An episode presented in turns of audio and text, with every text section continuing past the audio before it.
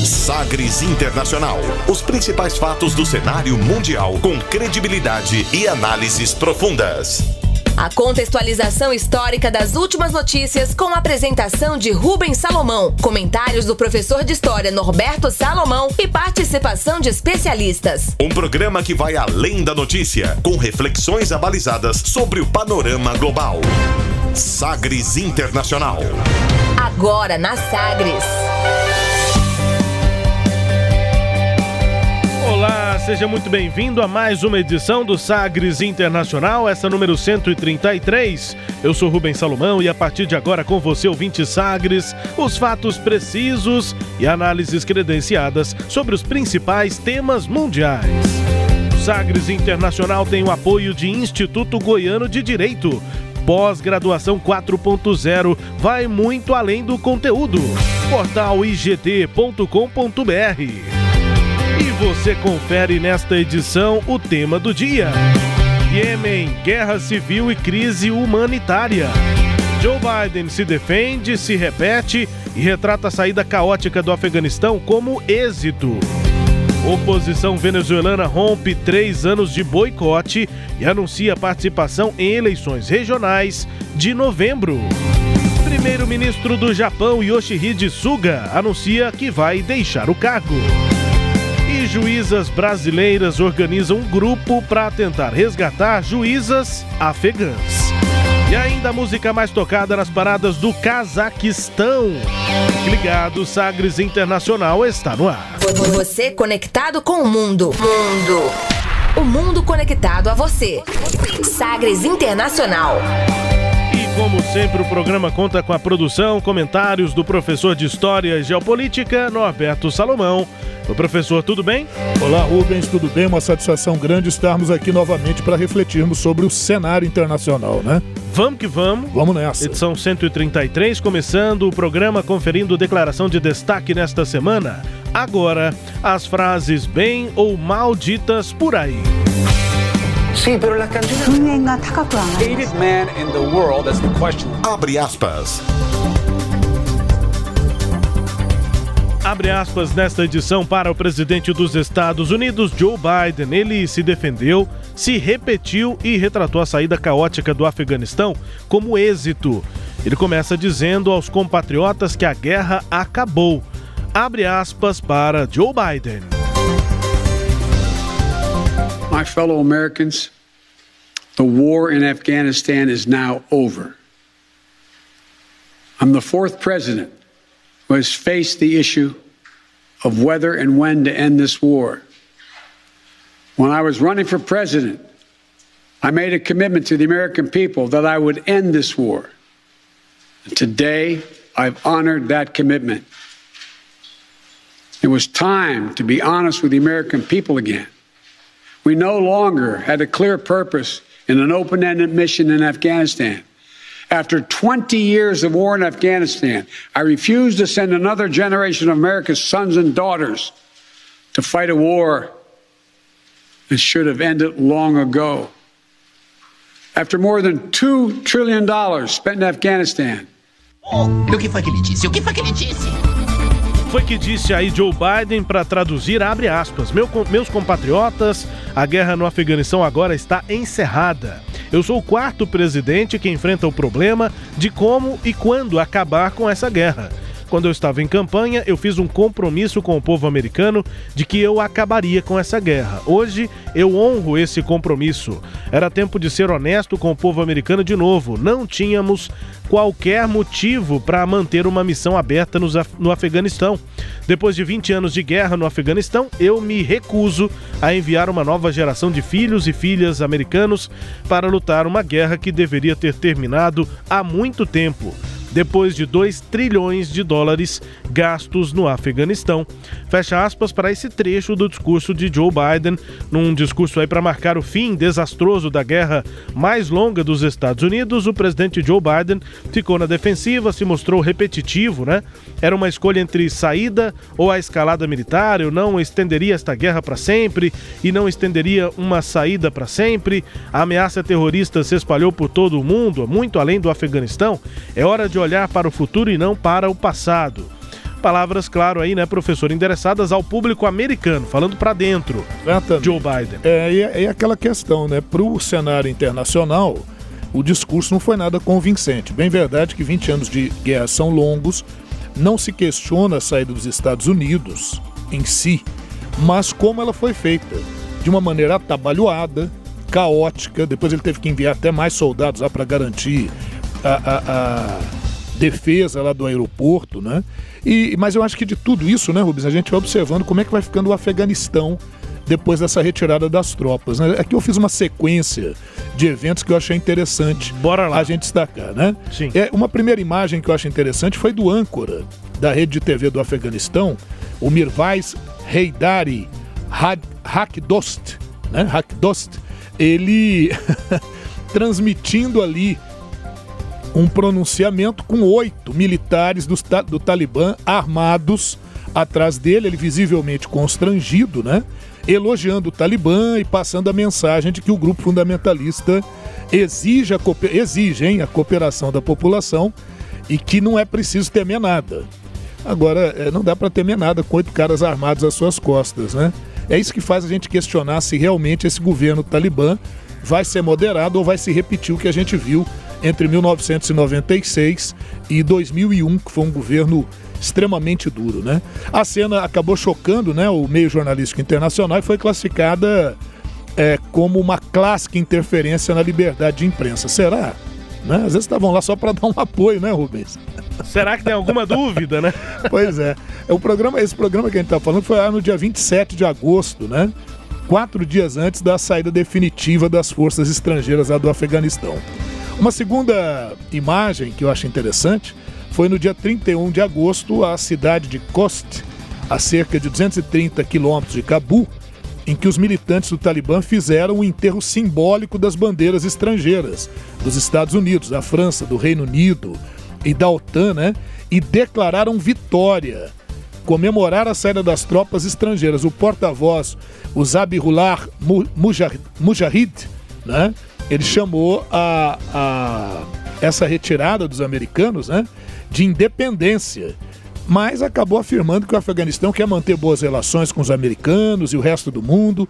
O Talibã está com esse discurso aí mais tranquilo, mais sereno, mas a prática parece que não tem sido bem essa. Tem até uma cena, né, Rubens? Também acho que mais de uma semana atrás, de um rapaz que vinha de moto com a bandeira do Afeganistão, né? O Talibã parou ele e deu um tapa, né, no rosto. Arrancou a bandeira dele, porque agora só é permitida lá aquela bandeira branca com a inscrição do Talibã. né? É, a terceira, uma terceira cena que eu achei interessante, refere-se ao exército americano destruindo aviões blin- e blindados, né? E o sistema de defesa antimísseis antes de deixar o aeroporto de Cabu, o aeroporto Hamid Karzai, né? Na madrugada do dia 31 do 8, quando foi realmente a retirada. E finalmente, os talibãs vistos pilotando o helicóptero UH-60 Black Hawk, de fabricação americana, né? A aer- A aeronave consegue carregar metralhadoras, canhões, foguetes, mísseis e controlava também os veículos blindados, o Humvee, é, além de aviões de ataque ao solo, como o avião brasileiro. O Brasil vendeu aviões para lá, né? O EMB 314 Super Tucano. Então veja que muita gente achava, ah, esses caras do Talibã não vão ter condições de pilotar essas aeronaves e tal. Que nada, viu, Rubens? O pessoal tá pilotando lá tranquilo. Agora tem um problema que é o aeroporto, né? O Hamid Karzai, com a saída agora dos estrangeiros, ele ficou inoperante. Então agora eles vão ter dificuldade para repor técnicos, para conseguir é, é, articular o- a, a decolagem e pouso de aviões que precisam abastecer a região. Senão o Afeganistão vai ficar isolado. E até a- o final dessa semana estava a dúvida, porque o Talibã ainda não tinha definido quem seria o governo talibã.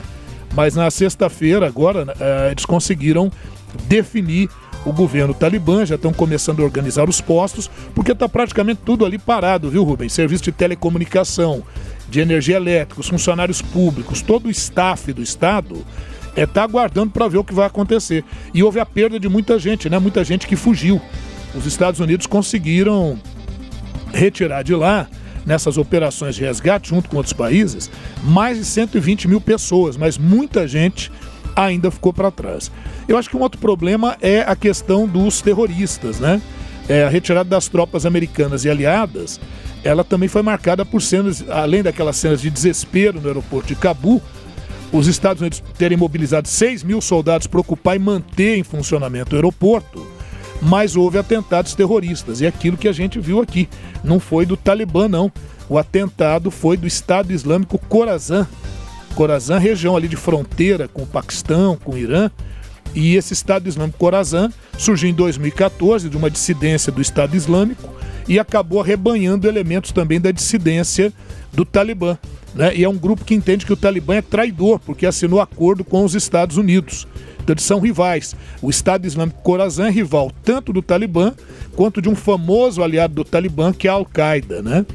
E aí, no dia 28 de agosto, os Estados Unidos é, é, é, reagiram né, a, com um ataque de drone ao ataque que o Estado Islâmico Khorasan fez no dia 26 do 8, no dia 26 de agosto, é, que deixou 180 mortos inclusive 13 soldado soldados americanos. Então a coisa que já estava ruim para o lado do Biden, com esse atentado ficou pior. Demonstrou quão caótica foi e, e desordenada foi essa retirada. Né? Os Estados Unidos reagiu, o, o, Biden prometeu que iria se vingar e tudo. Houve um ataque de drone, matou dois integrantes do Estado Islâmico e feriu um. No dia 29 do 8, um novo ataque de drone dos Estados Unidos atingiu um carro que supostamente levaria um homem-bomba ao aeroporto. Os afegãos afirmam que o ataque matou civis. Então, efeitos colaterais aí do ataque, né? E no dia 30 do 8, um dia antes da retirada, uh, o Estado Islâmico Khorasan fez novo ataque, lançou cinco foguetes contra o aeroporto, né? O Hamid Karzai, e os foguetes foram interceptados pelo sistema antimísseis, que depois os Estados Unidos, quando se retirou, destruiu parte daquela, daquela estrutura para não ser usada. Né? Mas muita coisa ficou para trás, né, Rubens? O, Estado, o, o, o, perdão, o Talibã herdou todo o arsenal que o governo afegão apressadamente deixou ao se retirar, ao fugir mesmo, né? uhum. né? Dali, apesar do presidente dizer que não tinha medo, não temia nada. Só fugiu, né? mas não temia nada. e finalmente, né, Rubens? É, essa questão, né?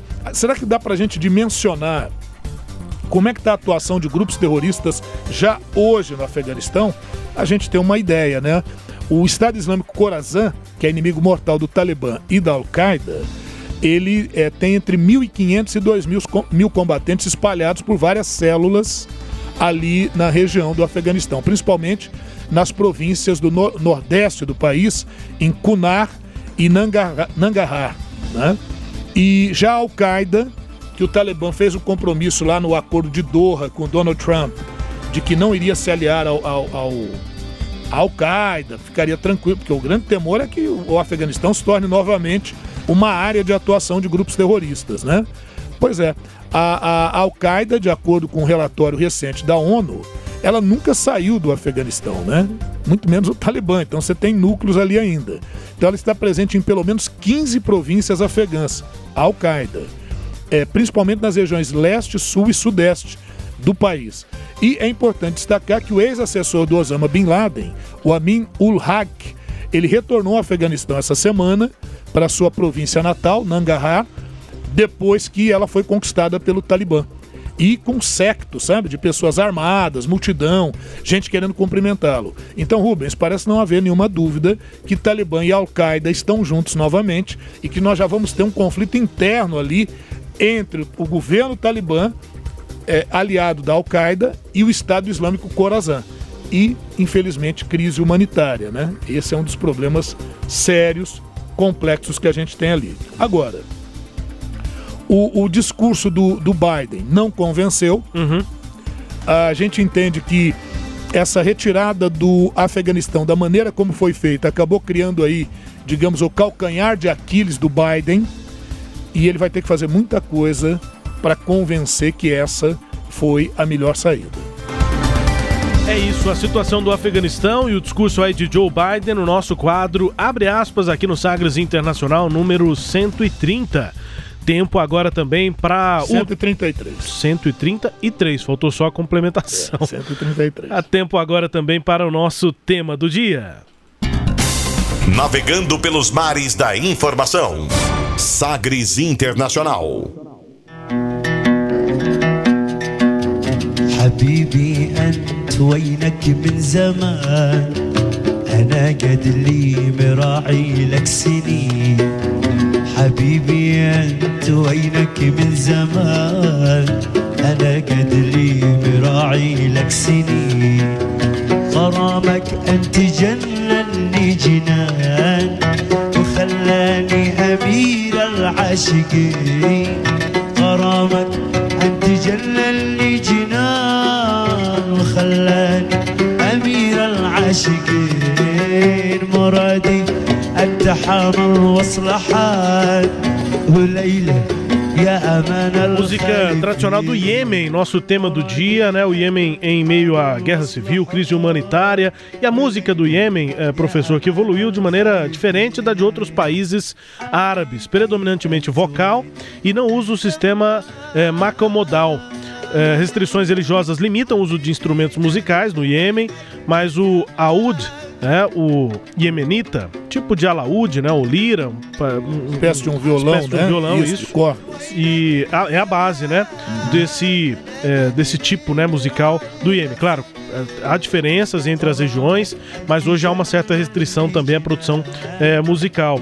É, tem aí a flauta, clarinete, né, o gazaba, mismar, que são é, in- instrumentos de sopro, uma espécie de bateria também, né, a, a- a percussão. E é, tem um, uma- um tipo de música que é o zafat, muito tradicional nas cerimônias ali públicas, né, nos casamentos. Enfim, a gente ouviu aí a música é, do Salah Al-Akafash, é, que é um músico é, é, recente, né, lá do, do, do, do Iêmen, mas que toca músicas mais tradicionais, com essa pegada mais tradicional lá no país. Para começar o nosso tema do dia, que destaca, portanto, a situação do Iêmen.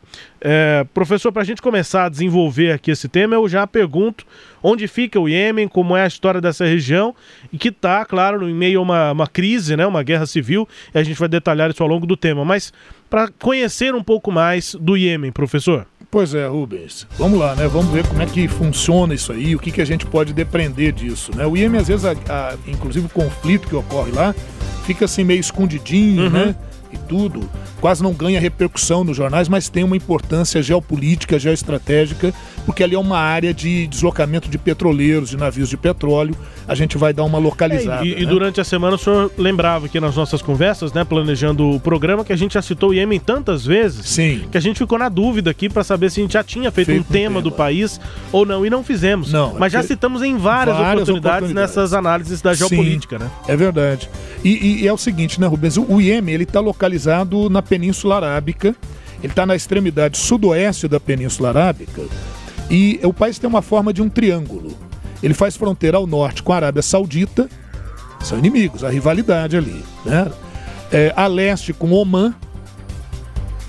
A oeste com o Mar Vermelho. né? E ao sul com o Golfo de Aden e o Mar da Arábia. né? Dessas essas diver- e diversas ilhas que você tem ali, né? Na região do, do Golfo de Aden, você tem várias ilhas ali. Ali é que ele, ele faz. é, essas ilhas fazem parte também do território do Iêmen. O território é um território montanhoso e apresenta terras mais férteis da Península Arábica. Sei que a Península Arábica tem o deserto da Arábia, tem toda aquela região, mas ao sul são terras férteis, é, com um regime de chuvas regular, o que favorece muito a, a fontes de água e o, o- a atividade agrícola, né? Produção do café, do algodão, de frutas. Há quem diga que a origem do café foi no Iêmen. né? Entre Iêmen e Etiópia ali. Porque Etiópia, Eritreia, o, a- a- o Djibouti, eles estão do outro lado. Eles estão ali é, relativamente próximos, né? O, Rubens, o petróleo é a principal atividade econômica responsável por 90% do valor das exportações. Mas ah, tem países ali próximos que têm reservas de petróleo maiores do que as do Iêmen, mas o petróleo é o negócio significativo lá. A região sempre foi alvo ao longo da sua história de invasões e disputas internas.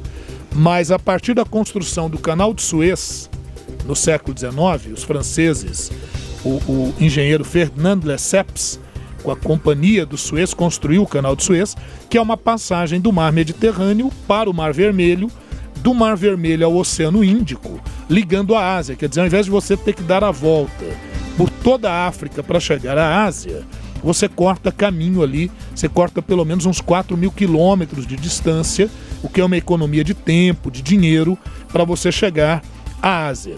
E aí, com a construção do canal de Suez, o estreito de Bab el-Mandeb, ou Bab el-Mandab, né, uma, uma diferença de pronúncia, e a cidade de Aden, que está ali de frente para o Golfo de Aden, essa cidade fica no Iêmen, e o estreito de Bab el-Mandeb é que separa da África.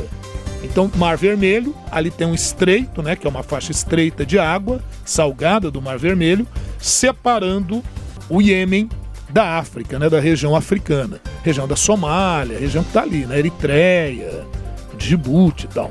Pois bem, é, à medida que ganhou essa importância né, estratégica e comercial, o norte passou a ser dominado pelo Império Turco Otomano e o sul pelos interesses imperialistas britânicos.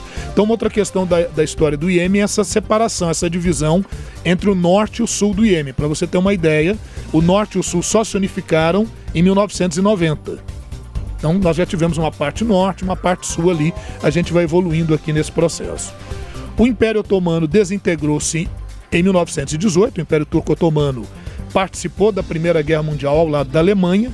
E assim como a Alemanha foi derrotada e o Império Turco foi desmembrado, e os imanes, que são esses líderes religiosos e sábios eh, do islamismo, eh, xiita, porque lá no norte predomina o xiismo. Eles é que passam a controlar o norte do Iêmen, isso até 1962, quando o último desses imanes perdeu o poder. O norte do Iêmen tornou-se um novo país chamado, em 1962, República Árabe do Iêmen. Aqui também é uma outra particularidade. Se você pegar a Península Arábica, todas aquelas regiões são califados ou emirados, então monarquias. O Iêmen é a única república ali daquela região. Tá? É... Em 1967, os britânicos deixaram o sul do Iêmen. Só em 1967, você vê um domínio desde o século XIX, né? bem longo, né? E um grupo socialista, aproximando-se da União Soviética, assumiu o poder na região. É, outro governo socialista subiu ao poder em 69, porque houve um golpezinho de Estado lá no sul, e deu ao país o nome de República Democrática Popular do Iêmen, ou Iêmen do Sul.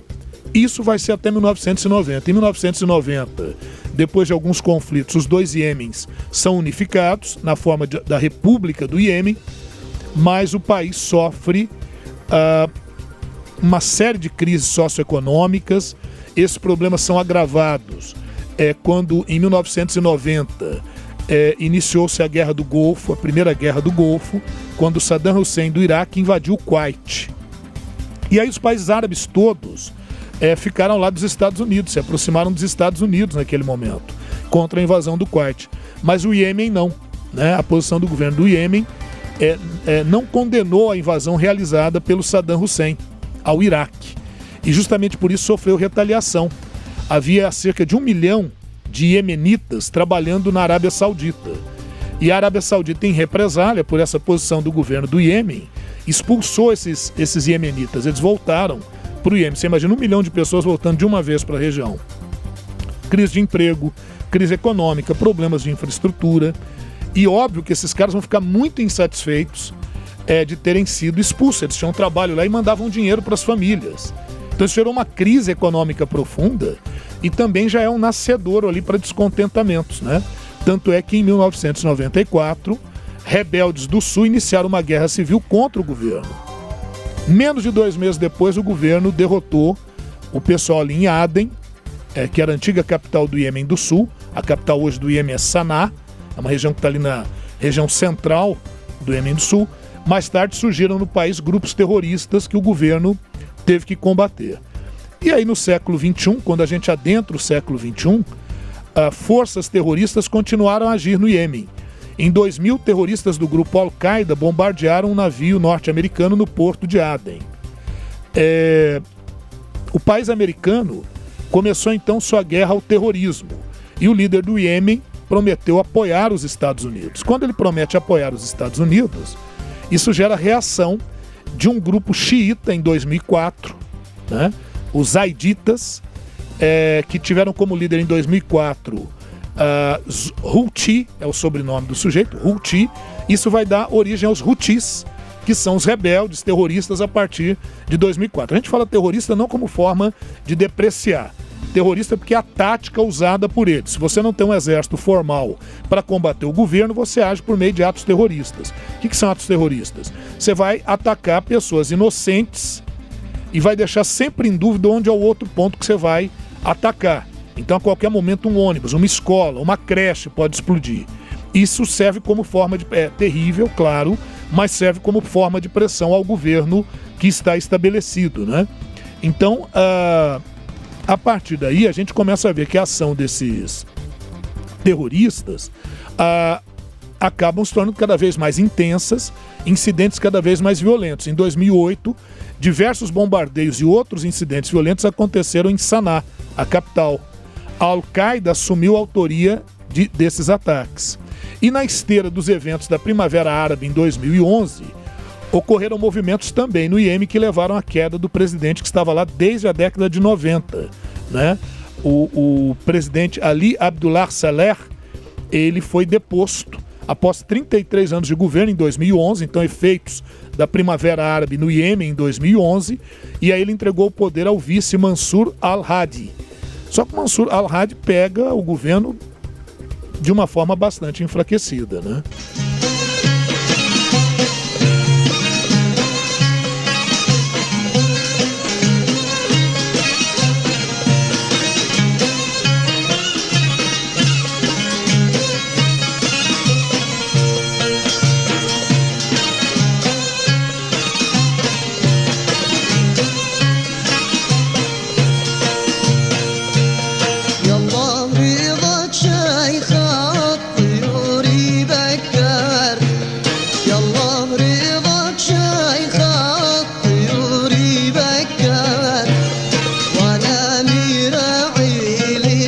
Músicas tradicionais aqui do Iêmen, professor. Essa é do Mohamed Alameri, é quem está cantando. É, música aí mais recente também, mas com essa pegada tradicional lá do Iêmen. Daqui a pouco a gente também vai ouvir aqui, vamos registrar músicas mais recentes, hip hop, o pop também é, do Iêmen. Tem uma música que é, fez muito sucesso alguns anos atrás, 2017, 18, é, de um trio de irmãs iemenitas. Daqui a pouco a gente vai registrar músicas mais recentes lá é, do Iêmen, também nosso tema do dia. É, nessa semana, né, professor, essa guerra civil teve é, mais uma situação muito triste, né? Novos ataques, com mais de 65 mortes, pelo menos 65 mortes, em um período de 48 horas nessa semana. E antes da gente chegar a esses eventos mais recentes, as consequências, como é que começou essa história toda, essa atual guerra civil lá do Iêmen, professor? É, é isso. Então a gente fez um histórico aí de como é que foi se organizando uhum. a localização, o que, que ocorre ali, um quadro geral, né? Então a gente pega de 2011 uh, para cá, o, o Iêmen sofreu mudanças significativas, porque caiu o governo, né, que estava lá há 33 anos, o presidente Hadi, Mansur Hadi, assume, mas ele vai ter que enfrentar uma série de problemas, desde ataques da Al-Qaeda ao movimento separatista no sul, a atuação dos Houthis, a resistência de muitos militares que continuam fiéis ao Saler, que foi morto em 2017, assassinado, e corrupção, desemprego, insegurança alimentar, enfim. Aí o movimento Houthi, que segue uma corrente islâmica xiita chamada Zaidismo, é, travou uma série de batalhas, na época contra o Saler e depois contra o governo do Hadi, né? até que eles conseguiram, em 2014, tomar a província de Sada, né, que é a, a, a de Sada, e depois Saná, que é a capital. Isso em 2014. E o presidente Mansur Hadi teve que fugir para Aden, onde ele se encontra ali protegido, né? Aden é uma resistência ali no sul. Aden é bem no extremo sul, viu, Rubens? Bem de frente para o Golfo de Aden ali. E é uma cidade portuária importante. E aí de 2014 para cá, o que a gente tem tido é esse processo de guerra civil e os Houthis ocupando cada vez mais espaço, principalmente com o financiamento do Irã. E, e o atrevimento é tão grande que eles estão usando agora mísseis e drones até para atacar a Arábia Saudita, porque a Arábia Saudita combate os Houthis na região. Então a cidade de Riad tem sofrido ataques desde 2015, né, por parte desses grupos, né? É, alarmados com o crescimento aí do, do, do grupo e desses grupos terroristas, né? Ah, o Irã é, patrocinando esses grupos, a Arábia Saudita e outros países, né? É, começaram a fazer ataques contra a região. Então, isso destruindo aí sistema de abastecimento de água, infraestrutura, gerando, enfim, uma série de dificuldades e com apoio da coalizão dos Estados Unidos, do Reino Unido e da França. É, muitas vezes, para evitar o contrabando de armas para a região, é, a ONU e, e essa coligação, essa aliança, tem feito um embargo à região. Só que esse embargo impede também que cheguem alimentos. Então você tem uma fome crônica hoje no Iêmen. Você tem uma crise humanitária que a ONU considera como a pior crise humanitária em andamento no momento, é no Iêmen e ela parece muito longe de acabar, porque a guerra também não tem fim, apesar das tentativas da ONU de tentar um acordo de paz na região.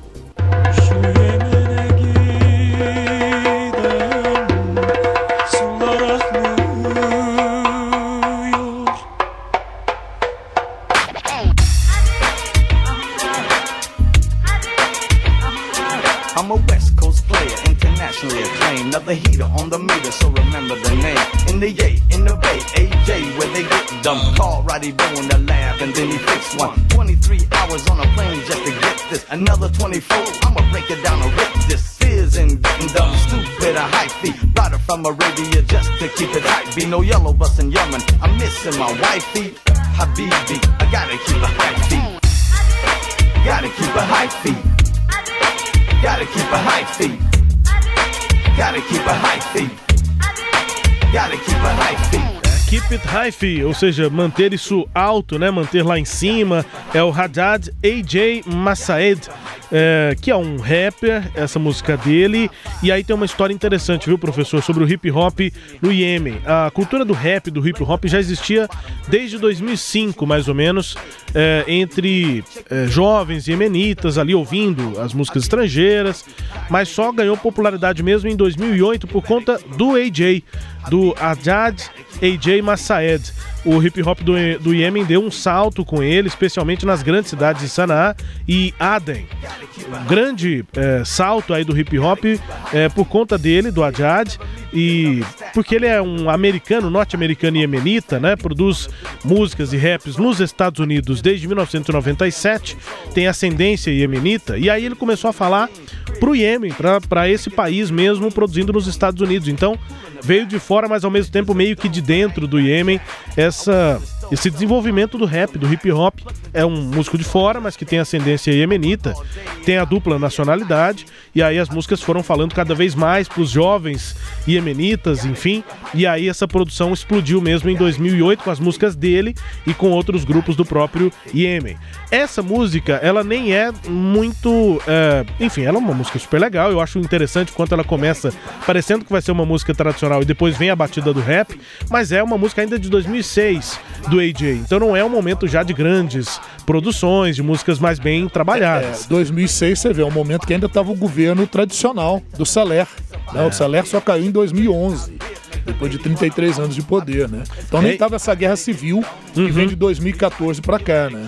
E aí, claro, o AJ tem alcançado sucesso com o público iemenita, também fora do Iêmen, e aborda questões locais, incorpora a linguagem é, musical, tradicional nos, nos sucessos dele, e basta buscar lá então o Adjad AJ Massaed. Essa é a música Keep It High que a gente selecionou aqui para o nosso tema do dia. Então a gente já avançando no tema, professor, é, sobre essa guerra civil que tem deixado consequências, né? Quais Sim. são as principais, os saldos, assim, né, digamos, dessa guerra civil por enquanto? É, pois é, Rubens, é isso que a gente vinha falando aí, né? A gente tem um crescimento da Al-Qaeda nas regiões, nos territórios do sul, do Iêmen, né?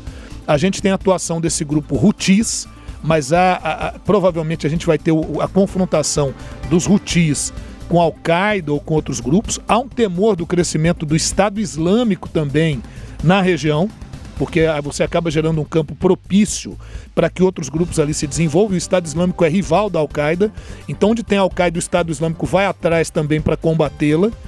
Né? Eles são inimigos mortais. E é, essa situação, né? É, vai é, causando ah, uma instabilidade muito grande na região, principalmente entre o Irã e a Arábia Saudita. E a gente sabe que o Irã ele faz uma aproximação com a China e a Arábia Saudita tem uma aproximação com os Estados Unidos.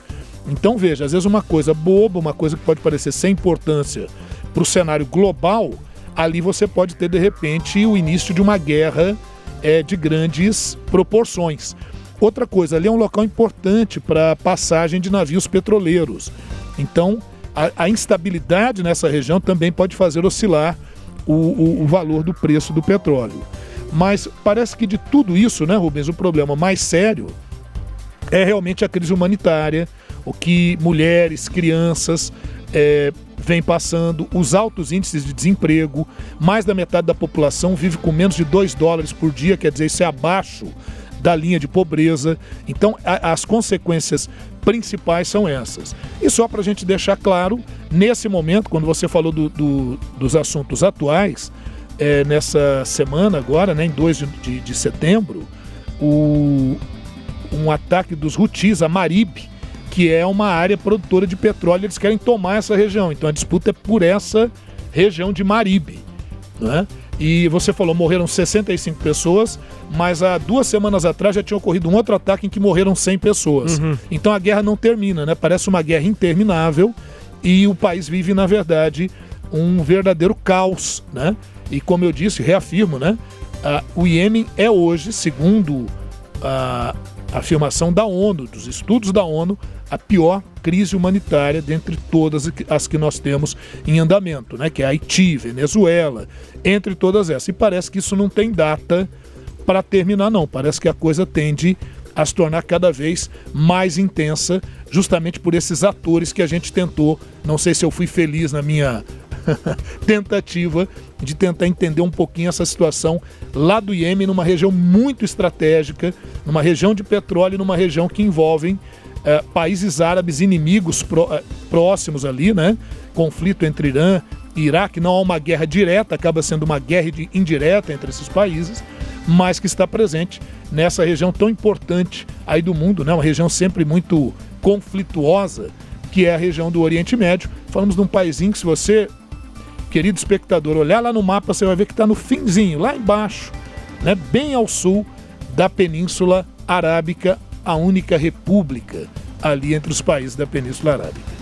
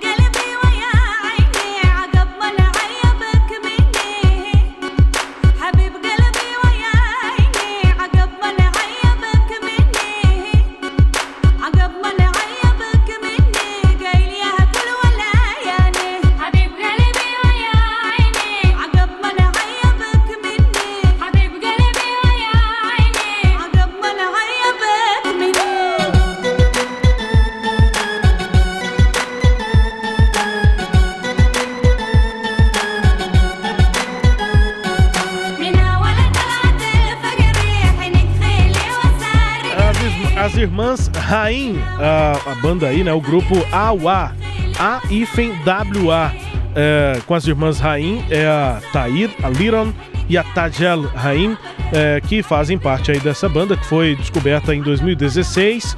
Se juntaram e ali saiu o primeiro single, que depois teria também um álbum com o mesmo nome, essa música aí, Habib Galbi. Música muito tocada lá no mundo árabe e no mundo também, no geral, é, e que depois é, se tornou também ali o pontapé inicial para uma carreira, né? Desde 2016, as irmãs aí do Awa é, têm lançado músicas que têm é, repercutido muito bem no mundo árabe e no geral. Elas são de. É, são é, iemenitas, mas que muitos jovens ainda elas foram criadas em Israel, num dos, é, num dos campos ali, né, de, é, de, de, concentração, digamos assim, esse nome não, não, não saiu bem. Os kibbutz É, exatamente. Os kibbutz são fazendas coletivas. Onde ficam ali grupos, né? Isso. De, de, de pessoas que não são exatamente israelenses. Tem israelenses também, tem outras. Pois é. Então, num desses campos, né? É, e elas têm Não é de inclusive uma- concentração, não. É, não é de concentração, fazendas, é, isso.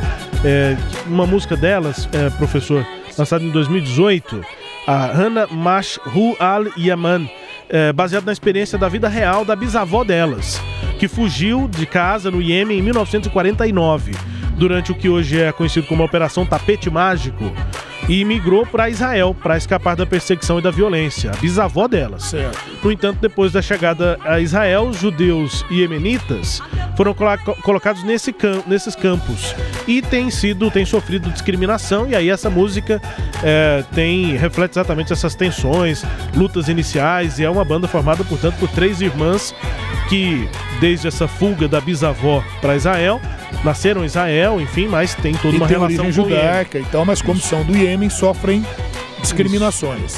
Exatamente. É a Awa, essa música se chama Habib Galbi. Encerrando aqui o nosso tema do dia sobre o Iêmen, daqui a pouco a gente tem mais destaques aqui no Sagres Internacional. O Sagres Internacional que tem oferecimento de Instituto Goiano de Direito.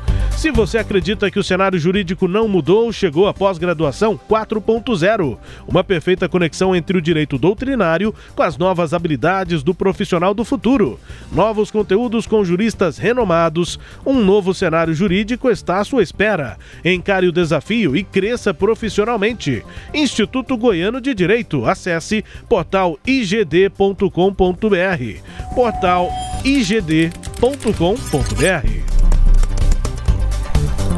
Daqui a pouco você vai conferir no nosso Sagres Internacional. Oposição venezuelana rompe três anos de boicote e anuncia participação nas eleições regionais de novembro. O primeiro-ministro do Japão, Yoshihide Suga, anuncia que vai deixar o cargo. E ainda, juízas brasileiras organizam um grupo para tentar resgatar juízas afegãs. Estes outros destaques aqui no nosso Sagres Internacional, que volta daqui a pouco. Bem-vindo a Sagres. Em tom maior. Eu aposto que você já teve pelo menos uma vez na vida a vontade de ter superpoderes, salvar a humanidade. Uou! E se eu te disser que esse personagem pode ser real? E um dos superpoderes que você tem é poder doar sangue a quem precisa. Acredite, esse simples gesto pode salvar a vida de várias pessoas. Faça a doação, incentive seus amigos, familiares a doarem também e procure a unidade da Hemorrede mais próxima. Faça parte dessa corrente do bem. Apoio: Fundação Sagres e Sistema Sagres de Comunicação.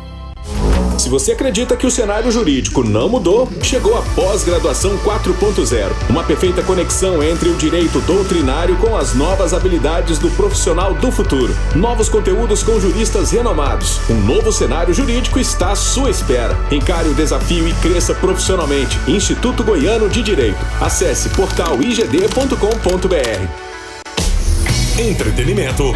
Jornalismo. Prestação de serviços. Rádio Sagres. Em tom maior.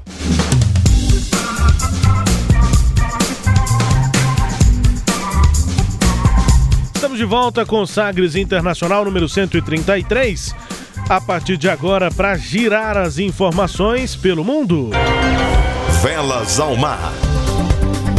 Gente começa registrando aqui a informação na Venezuela. A oposição venezuelana anunciou sua participação unificada nas eleições de prefeitos e governadores previstas para o dia 21 de novembro, rompendo três anos de boicote e convocações à abstenção por falta de condições foi o que informou a plataforma de oposição nesta semana. Anunciamos à comunidade nacional e internacional nossa participação no processo de eleições regionais e municipais de 21 de novembro de 2021 pela Mesa da Unidade Democrática, que agrupa os principais partidos opositores, de acordo com o comunicado lido em uma coletiva de imprensa em Caracas. A oposição não participou das eleições de 2018, quando o presidente Nicolás Maduro foi reeleito, nem das de 2020, quando perderam o controle do parlamento. Nos dois casos, os opositores taxaram os pleitos de fraudulentos. A oposição então volta a disputar eleições na Venezuela.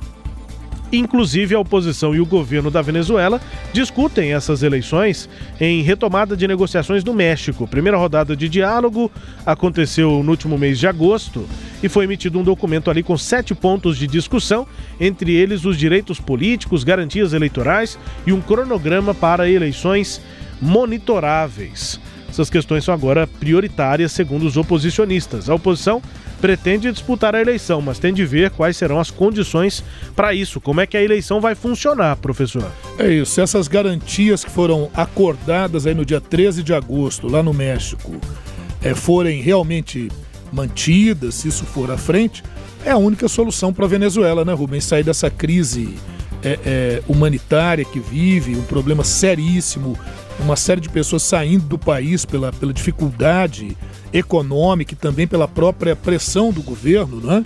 Então, vamos ver se isso se consolida. Eu vejo como única saída. Agora, há uma questão, né, Rubens? Como é que esse governo se estruturou ali? Comprando o apoio de militares. A pergunta é: eles estariam dispostos a abrir mão do poder ou dos privilégios que têm, inclusive controlando a PDVSA, que é a empresa de petróleo da Venezuela? Então, são coisas para a gente acompanhando com muita calma, com muita tranquilidade, para ver exatamente onde é que isso vai dar. É isso, a gente ainda destaca né, a declaração do presidente Joe Biden. O presidente norte-americano assinou uma ordem executiva para que o Departamento de Justiça e outras agências federais avaliem a retirada do sigilo imposto sobre documentos de investigações do FBI sobre os ataques de 11 de setembro, lá em 2001. O democrata vem sendo pressionado por familiares das vítimas para pôr fim ao sigilo que já dura quase duas décadas. Ah, eles acreditam que os arquivos possam indicar se a Arábia Saudita teve alguma participação nos atentados terroristas que derrubaram as torres gêmeas do World Trade Center lá naquele dia, 11 de setembro de 2001.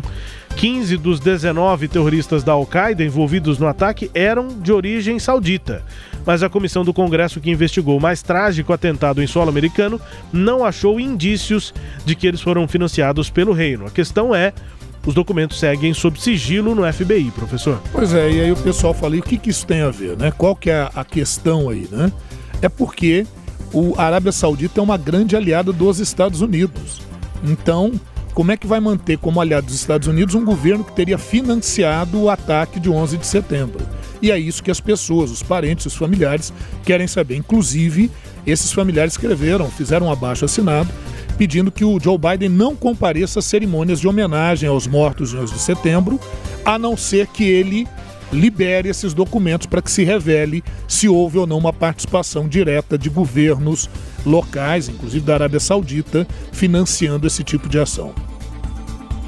E a gente segue também com destaque no Japão. O primeiro-ministro do Japão, Yoshihide Suga, anunciou que não vai buscar a reeleição e que vai deixar a cargo, deixar o cargo, né, depois de um ano de mandato. O Yoshihide Suga anunciou sua decisão durante reunião de emergência de líderes do Partido Liberal Democrático, PLD, segundo o secretário-geral do partido, Toshihiro Nikai.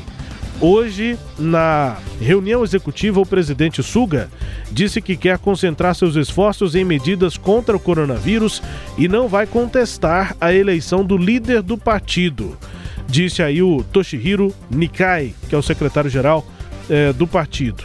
Honestamente me surpreende, é muito lamentável. Ele fez o seu melhor, mas após uma consideração cuidadosa tomou essa decisão. O anúncio, professor, é feito no momento em que os índices de aprovação do governo do Japão, do Yoshihide Suga, estão seus níveis mais baixos. Pesquisa da agência de notícias Kyodo, feita em agosto agora, revelou que a aprovação está baixa em 31,8%. Para os padrões japoneses, isso é muito baixo, né? A forma como o governo lidou com a pandemia atingiu a imagem do uhum. governo. O Japão começou lentamente, tardiamente, sua campanha de vacinação e agora enfrenta a quinta onda de infecções. Yoshihide Suga tem 72 anos, sucedeu o Shinzo Abe, que renunciou em setembro de 2020 por motivos de saúde. É claro que a imagem do governo japonês não está boa e esse é o motivo para o Yoshihide não buscar a reeleição. É, a realização das Olimpíadas, o questionamento a como o governo dele enfrentou a pandemia, é, de fato causa desgastes, professor. É isso, eu me lembro que perguntaram a ele se ele não temia, né? o fato de ter liberado para as Olimpíadas, se ele não temia pela carreira política dele, ele disse que não. Parece que agora está muito bem explicado, né? Ah, mas eu não vejo assim como um ato de covardia ou coisa do gênero, não. Eu entendo que a pressão realmente foi muito forte, ele foi muito pressionado por setores econômicos, principalmente com essa questão da realização das Olimpíadas no Japão, isso teve que ser adiado, a maneira como o Japão decidiu lidar com a pandemia, é, tudo isso gerou uma pressão muito grande. E o Japão tem uma série de demandas também para resolver, como a questão do envelhecimento da população, como é que isso vai ser solucionado, como a questão de um processo inflacionário em andamento no Japão, né? Inflacionário, por exemplo, é muito, para nós aqui não seria quase nada, mas para lá tem um impacto, né? Então eu acredito que ele não se sente nesse momento preparado para dar continuidade a isso, né? Pela idade, por toda a pressão, é, ele deve ter avaliado isso, né? Por questões talvez até mais pessoais e decide então não se candidatar a uma reeleição ou não se não colocar o seu nome para uma reeleição como primeiro-ministro no Japão. É uma análise meio pragmática, né? Sim. O cenário não é favorável. Exatamente. Na China, a agência reguladora de rádio e TV do país, né, da China, afirmou que vai banir a estética afeminada em programas de entretenimento, alegando que influências vulgares devem ser evitadas no país. Trata-se de mais uma iniciativa em fechar o cerco ao que a Agência Nacional de Rádio e TV descreve como conteúdo insalubre na programação chinesa. Essa entidade, a Agência Nacional de Rádio e TV, tem status de ministério e declarou que critérios de conduta moral e política devem ser incluídos na seleção de pessoas a figurarem em programas. E alguns programas de competição de talentos foram vetados. É, além disso, as autoridades midiáticas locais da China prometeram, promoveram o que definiram como imagens mais masculinas de homens, criticando celebridades masculinas que usam muita maquiagem. Em contrapartida, programas que promovam uma cultura tradicional, revolucionária, lembrando, revolucionária faz referência à Revolução Chinesa de 1959, né, professor? Não, não me enganei com a data, né? A Revolução Chinesa? É. 49. 49, confundiu. O 49. 4 com 5. Então, é um conteúdo tradicional, revolucionário, é esse revolucionário pensando lá na, Na Revolução na, na de Revolução de 49, do 49. Mao Tse Tung tal, Socialismo avançado. Isso. É um outro conceito, entre aspas, aqui, Uhum. que o pessoal tá, tá querendo. Ou então que estimulem uma atmosfera patriótica. Esse tipo de programação, aí sim, o, a agência lá que tem status de ministério é, incentiva. É censuraça, né? Que coisa, né, professor? E é- censura, assim, em relação a como as pessoas são, né? É, exatamente. Quer dizer que não pode ter um, uma- um homem que tenha traços mais femininos, Não, não. ou que queira usar maquiagem, ou que seja homossexual mesmo. Que, E se é tiver, que tem, né? se tiver que não apareça, né? Então vamos esconder para baixo do tapete. A gente sabe como é que é essa história. Um artigo de opinião publicado no final de agosto pelo jornal estatal é, Guanmin Daily, Hum. é, no 27 de agosto agora, ele alegava que algumas celebridades afeminadas são imorais e podem prejudicar os valores dos adolescentes chineses, né? Aham. Então é isso, quer dizer, um- uma perspectiva altamente conservadora e, obviamente, um, a- um afronta a qualquer possibilidade da pessoa manifestar sua homossexualidade, né? Enfim, é um caráter bem, bem conservador, uma censura bem grande lá na China, o que demonstra que a abertura lá ela é só econômica mesmo, o negócio é econômico. Do ponto de vista político e do ponto de vista dos costumes, continua uma linha bem rigorosa, bem rígida. É, e dá pra fazer uma comparação muito simples, né? Pra quem possa estar ouvindo aqui essa notícia e dizendo, é, mas nessa até o governo chinês acertou. Tem gente conservadora e que tá com os olhos fechados pra essa realidade em todo lugar, aqui também. É, essa pessoa provavelmente que pense assim deve ser heterossexual, né, professor? Basta fazer uma comparação. Se você é heterossexual, você imagina que uma influência, um homem mais afeminado, um homem com maquiagem, vai te influenciar a mudar a sua orientação sexual? Não, né? Vai continuar É. sendo heterossexual.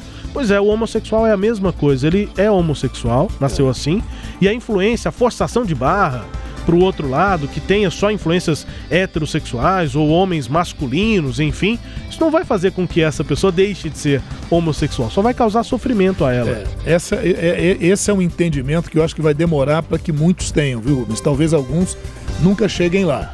Né? Infelizmente. Mas o tempo passa. É. O tempo voa. E os tempos mudam, né?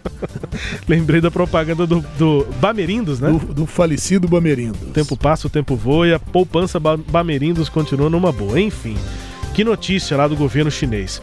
Ah, vamos piorar ainda mais, professor. Vamos, Vamos lá. descendo mais. Vamos Coreia lá. do Norte. O lá. governo da Coreia do Norte rejeitou 3 milhões de doses de vacinas contra a Covid-19. Vou repetir. O governo rejeitou doses de vacina. Sugeriu que elas sejam entregues a países mais necessitados. Foi o que informou o Unicef nesta semana. O país pobre da Ásia foi o primeiro a impor um rígido bloqueio e fechou suas fronteiras ainda em janeiro de 2020 para evitar a propagação do coronavírus a partir da China, onde o novo coronavírus foi detectado pela primeira vez antes de se espalhar pelo mundo. O governo norte-coreano insiste que não registrou nenhum caso de coronavírus nesse tempo todo, É. mas pagou um grande preço econômico pelo bloqueio. O- a Coreia do Norte já deve estar acostumada com bloqueios, né? Sim, Mas é esses, esses são novos, é por conta da pandemia. Ditador Kim Jong-un admitiu em junho que o país enfrentava uma crise alimentar. E aí a Unicef, que é o Fundo das Nações Unidas para a Infância, ofereceu as vacinas pelo COVAX, né? Esse consórcio, enfim, mecanismo criado para distribuir imunizantes contra a Covid para países de baixa renda, que é liderado pela OMS, a Organização Mundial da Saúde. Só que a Coreia do Norte rejeitou as doses de vacina e diz que não tem nenhum caso lá. E o medão de virar jacaré, né? Já, Vai, já falou, pensou? Não, não quero. É isso, né, cara? Governo ditatorial. É isso, né? Aí Que se pena. brincar, o cara até decreta que pare de chover, que vulcão pare de entrar em ebulição. Os caras acham que tem controle sobre a natureza, né? É, no Turcomenistão, o cara proibiu o termo Covid, não pode usar essa palavra lá. Ah, se brincar isso vai fazer É. com que o vírus não, não, não é entre assim, infelizmente, né? Lamentável, lamentável demais. Vamos agora no Sagres Internacional as notícias do Brasil. O Ernesto nos convidou. Brasil Internacional. Eu sei, eu sei que o Ernesto já foi, já não é mais o nosso ministro de Relações Exteriores, o Ernesto Araújo, mas a vinheta continua. Oi, professor. O sambinha vale a pena. Ou se vale, sempre A vale. Dona Irã Barbosa. A seção do Brasil da Associação Internacional de Juízas está se movimentando para tentar ajudar cerca de 270 magistradas que atuavam no Afeganistão e que agora são perseguidas no país. Imagine só, né? Regime do Talibã. O que, é que o Talibã faz com uma, com uma mulher que é juíza? Não, você imagina, as mulheres nem podiam estudar. E as mulheres estudaram, se formaram, chegaram à condição de juízas. E nesses 20 anos, julgaram uma série de questões, inclusive envolvendo mulheres. E muitas vezes com decisões favoráveis às mulheres, o que entraria em colisão total com aqueles preceitos da Sharia, né, que é a lei islâmica que o Talibã defende. Então, é óbvio, juiz está sempre em risco, né? No Talibã, então, imagine você. O, o- o- em ofício ao Itamaraty, o Fux colocou o judiciário à disposição para receber juízas. Você não falou juízes, juízas do Afeganistão. Elas estão em risco lá. E, e as juízas brasileiras aqui organizando um grupo para tentar resgatar essas juízas, né? Maria Elizabeth Rocha, ministra do Superior Tribunal Militar, e a Amine Haddad, ou Haddad, da Associação Internacional de Juízas no Brasil, eh, têm eh, falado sobre esse assunto, deram algumas entrevistas nessa semana para falar sobre o que tem feito para ajudar essas afegãs. E a Maria Elizabeth Rocha, ministra do Superior Tribunal Militar, diz o seguinte: vai ser difícil resgatar todas essas mulheres, já não são mais 270. Algumas já morreram lamentavelmente foram assassinadas. Pois é. E aí, eh, o governo brasileiro já está abrindo caminho para que isso aconteça, não só para juízas, mas enfim para refugiados do Afeganistão. Os ministérios das Relações Exteriores e da Justiça eh, anunciaram que o Brasil poderá conceder visto humanitário aos afegãos que, de- que desejarem deixar o, o país por conta do regime talibã. Informação eh, confirmada pela ministra Maria Elizabeth Guimarães Rocha, do Superior Tribunal Militar, essa é, que também está trabalhando nesse sentido de trazer as juízas afegãs, confirmada pelo governo brasileiro. Portanto, visto humanitário para os afegãos, não só para juízas, mas enfim para refugiados de maneira geral. Com informações aqui do Brasil, a gente chega ao fim do Sagres Internacional número 133, conferindo música bem tocada, música número 1 lá no Cazaquistão nesta semana.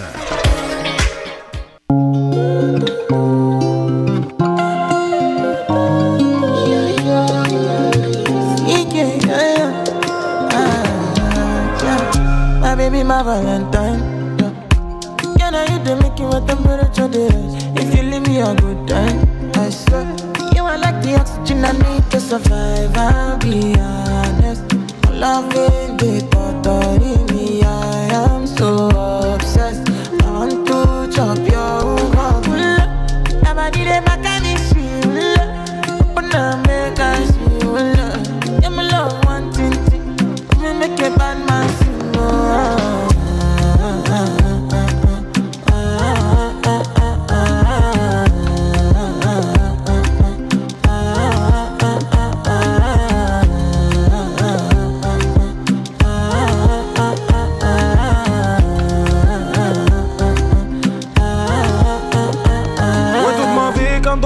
Bem tocado aí no Cazaquistão, primeiro lugar por lá.